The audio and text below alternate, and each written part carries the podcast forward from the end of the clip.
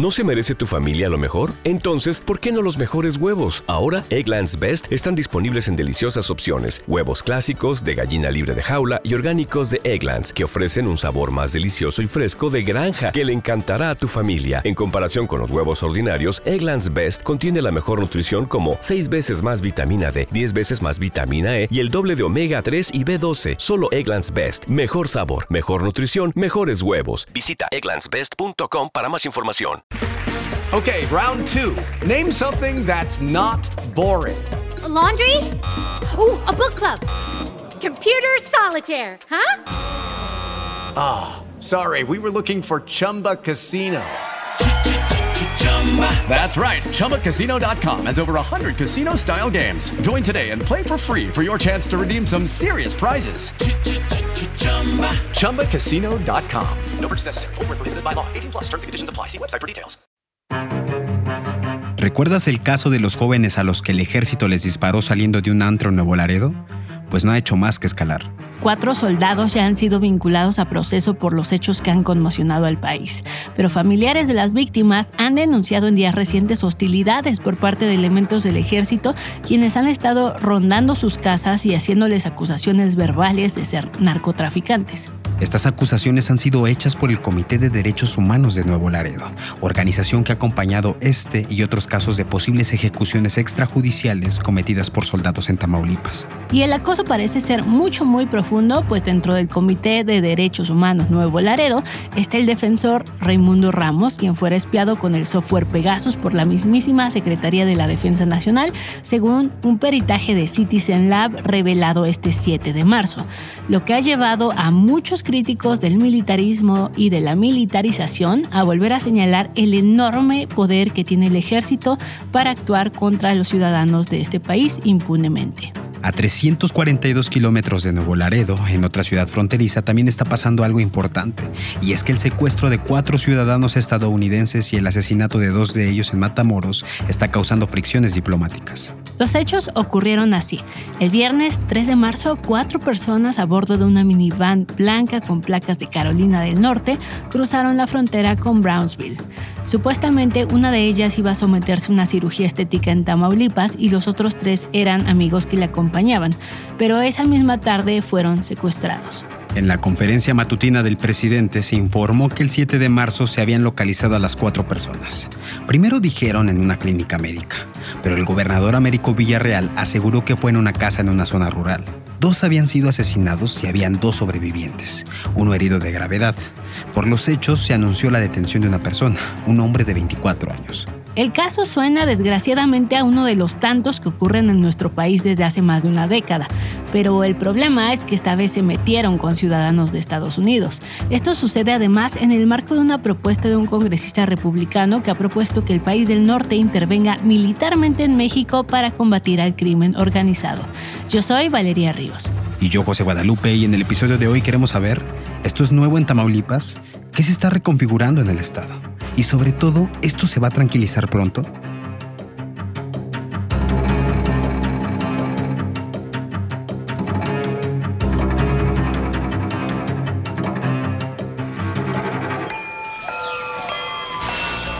Tribu Política.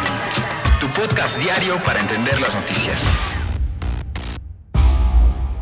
Puedes seguirnos y comentarnos los temas que deberíamos cubrir, las dudas o recomendaciones que tengas de este programa. Encuéntranos en redes sociales como Audiocentro Podcast. A nosotros nos encuentras como arroba valpunto y arroba guadarríos. Gracias por escuchar. Para entender en qué contexto está pasando la entidad por estos importantes hechos, platicamos con Marta Olivia López, directora del portal de noticias en un 2x3 Tamaulipas.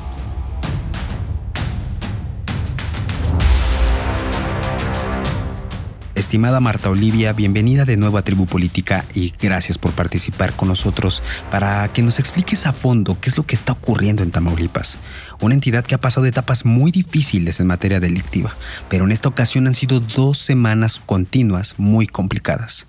¿Qué está viviendo el Estado? Tamaulipas sin duda vive un momento bastante enrarecido en cuestión de la seguridad.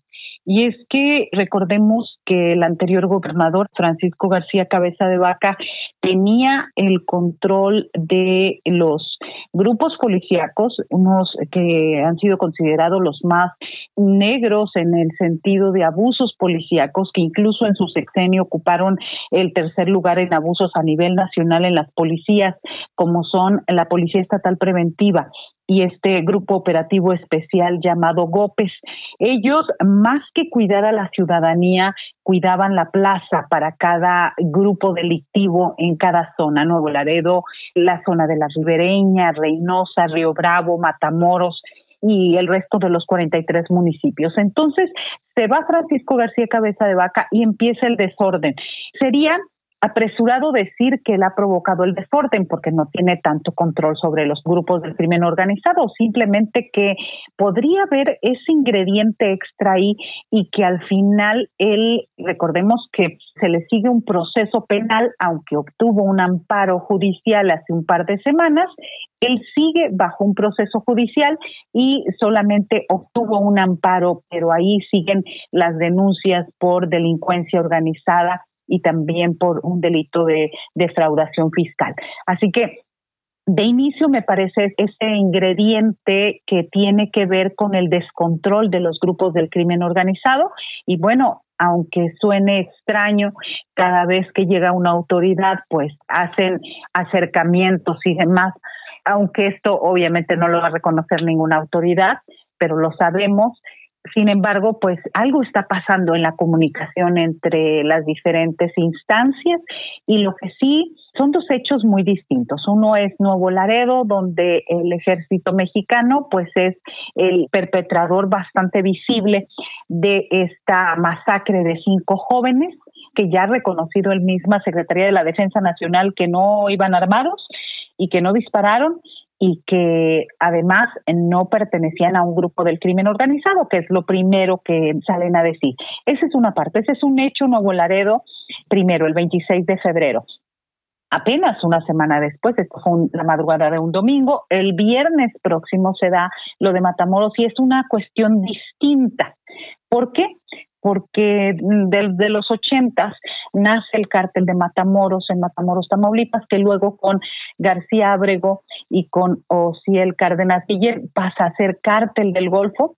Hay un grupo de decisión que son los Zetas y ellos empiezan a pelearse y a controlar parte del escenario de tráfico de migrantes, tráfico de nervantes y demás. Después se fueron a cobro de piso y toda esta situación y ellos empiezan a manejar Tamaulipas, a expandirse en las diferentes ciudades del estado. Entonces, Matamoros es controlado por el cártel del Golfo. Matamoros es un lugar donde siempre hay cobre de cuotas, donde, digamos, se mantenía en un nivel bajo, en un nivel controlable a comparación de otras ciudades. Sin embargo, los hechos del viernes pasado señalan que el crimen organizado sale de control y que en este caso pues sí fueron confundidos estos cuatro estadounidenses con haitianos. Recordemos que en Matamoros desde la segunda semana de diciembre pues ha habido una llegada de migrantes masiva a Matamoros eh, buscando cruzar hacia los Estados Unidos. Hay de cuatro mil a cinco mil migrantes y hay tres grupos, por decirlo así, de migrantes. Los más pobres, que son los haitianos, que viven casi la intemperie en casas de campaña, en terrenos baldíos y demás.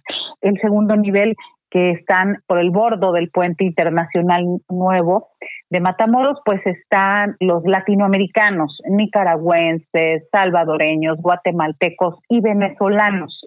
Digamos, ahí es otro nivel de convivencia y demás y el nivel más alto son los migrantes de Europa del Este, que hay quienes dicen que son rusos, son ucranianos, pero sí son personas que ellos son los más privilegiados, viven en hoteles y, digamos con una mucho mejor eh, calidad de vida en lo que cruzan hacia los Estados Unidos. Entonces, obviamente hubo algunas denuncias de recobro de cuotas. Es decir, el cártel del Golfo maneja esta situación, no sé si con complicidad o con anuencia de las autoridades municipales, pero hacen un cobro de cuotas y empezaron a recibir denuncias de que había un doble y hasta triple cobro de cuotas.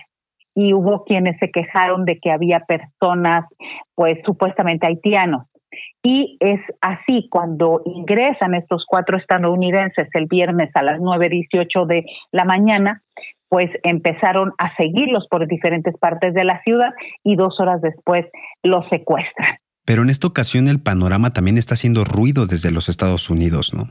¿Cómo repercute esto en materia de seguridad para el Estado? Me parece que el tema lo está utilizando Estados Unidos para tener injerencia en temas de, pues, supuesto combate a la inseguridad, que digamos este hecho les cayó como anillo al dedo. Y me parece que podemos esperar otras situaciones, el gobierno de Estados Unidos está pidiendo investigación, está pidiendo castigo a los responsables y me parece que podría esto escalar. Hoy por la mañana ya llegaron fuerzas federales a reforzar la seguridad a la frontera eh, en Matamoros, Tamaulipas, para investigar, para darle certeza a las y los ciudadanos pero yo pienso que más que nada es para darle certeza a las autoridades de los Estados Unidos de que van tras alguien, van detrás de algún grupo o van detrás de algún líder. Las miradas sobre el caso de los ciudadanos estadounidenses se han centrado en el actual fiscal Irving Barrios, quien de pronto resultó sumamente eficaz para localizar a personas víctimas del crimen. Tamaulipas es un territorio ocupado por al menos seis organizaciones criminales, pues sus rutas y sus pasos fronterizos lo hacen ser clave para el narco, el tráfico de personas, de armas y el lavado de dinero. Actualmente hay cerca de 12.000 personas desaparecidas en esta entidad, pero no parece ser una prioridad para quien fuera nombrado fiscal en 2018 y a quien se le ha ubicado como un personaje cercano al ex gobernador panista Francisco Javier García Cabeza de Vaca. Estrictamente, Irving Barrios comenzó dos años antes cuando la fiscalía aún era una procuraduría.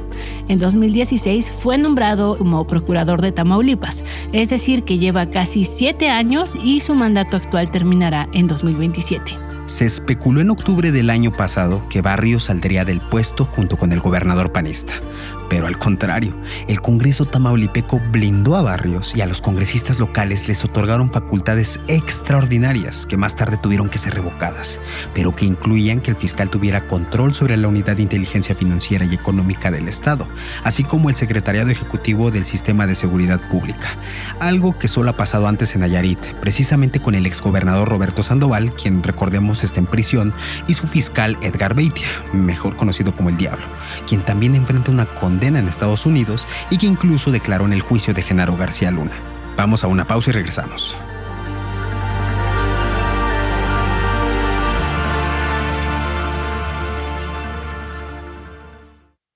Hello, it is Ryan, and I was on a flight the other day playing one of my favorite social spin slot games on chumbacasino.com. I looked over the person sitting next to me, and you know what they were doing?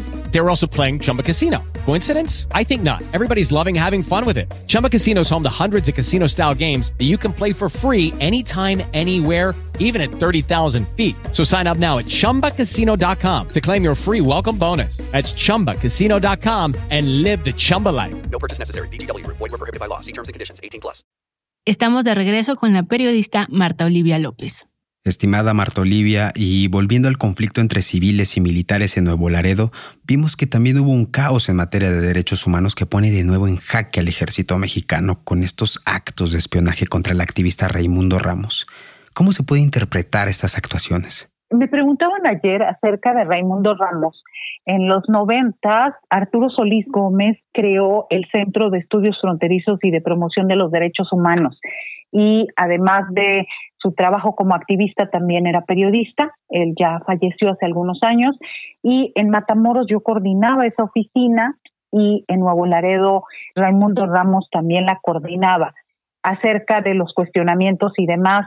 Casualmente los tres éramos corresponsales de la jornada, donde nos dedicábamos sobre todo a este tema de derechos humanos, migrantes y abusos policíacos.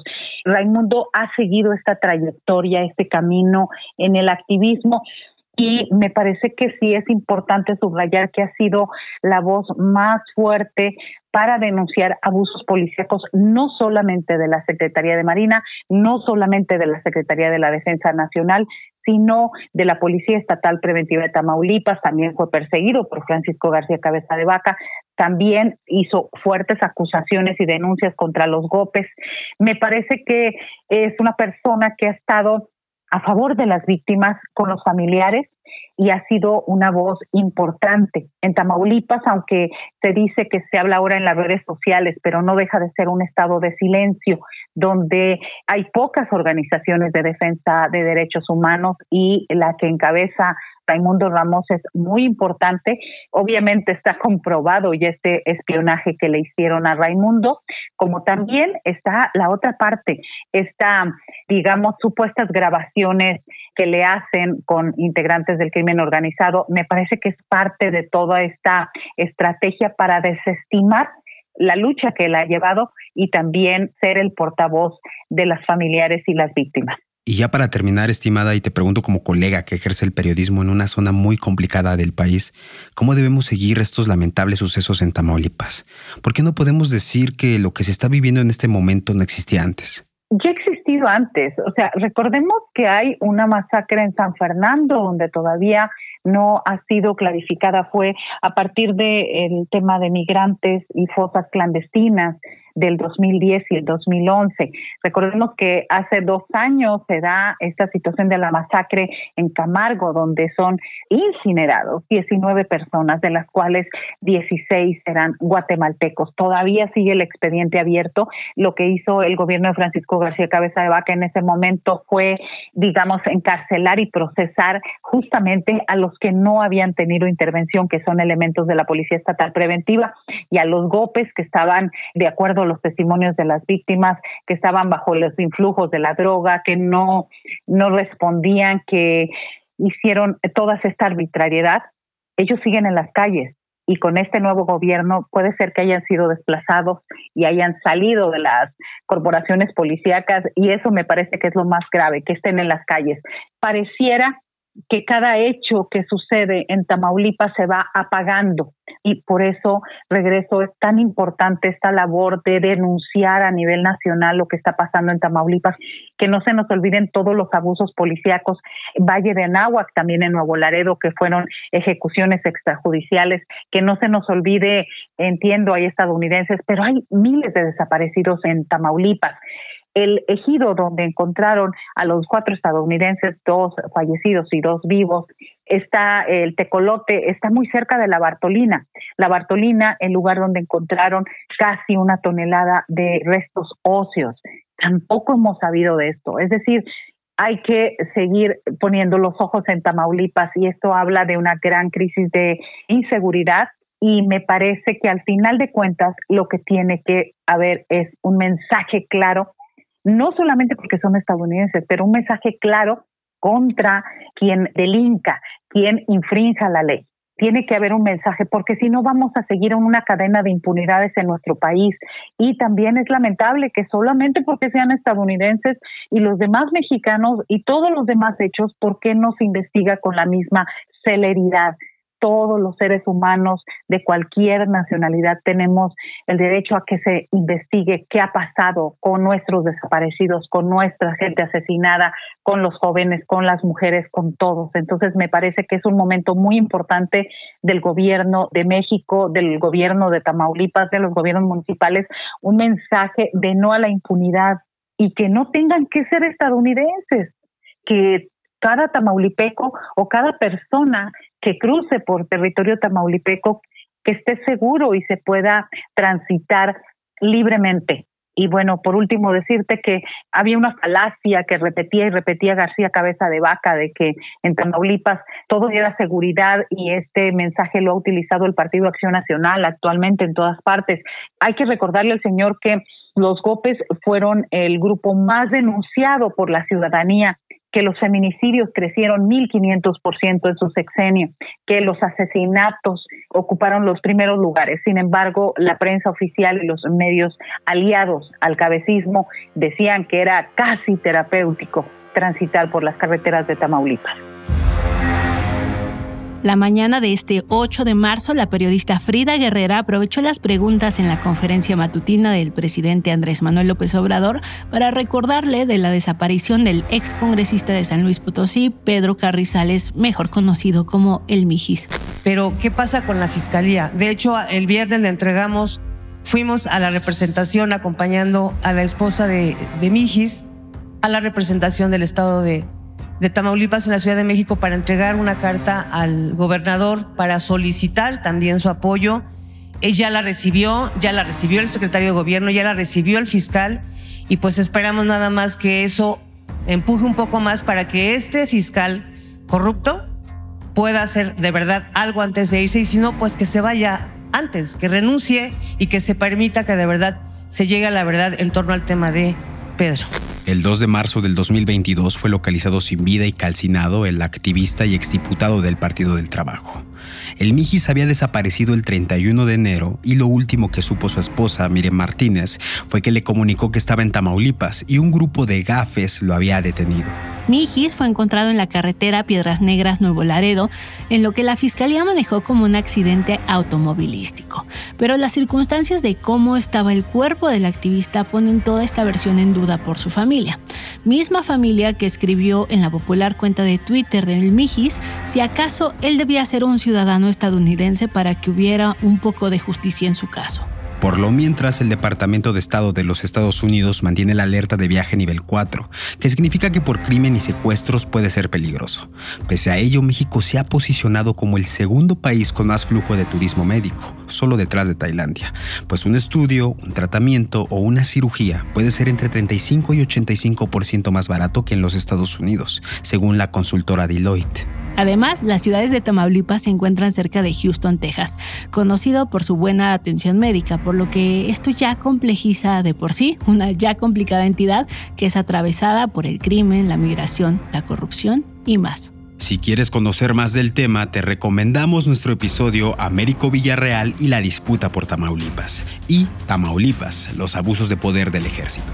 A Marta Olivia, nuestra invitada de hoy, puede seguirla como arroba marolimx. Tribu Política es producido por Audiocentro, escrito y conducido por Valeria Ríos y José Guadalupe Ríos, editado por Eric e Iván González con la producción ejecutiva de Luisa Cantú y Javier Martret.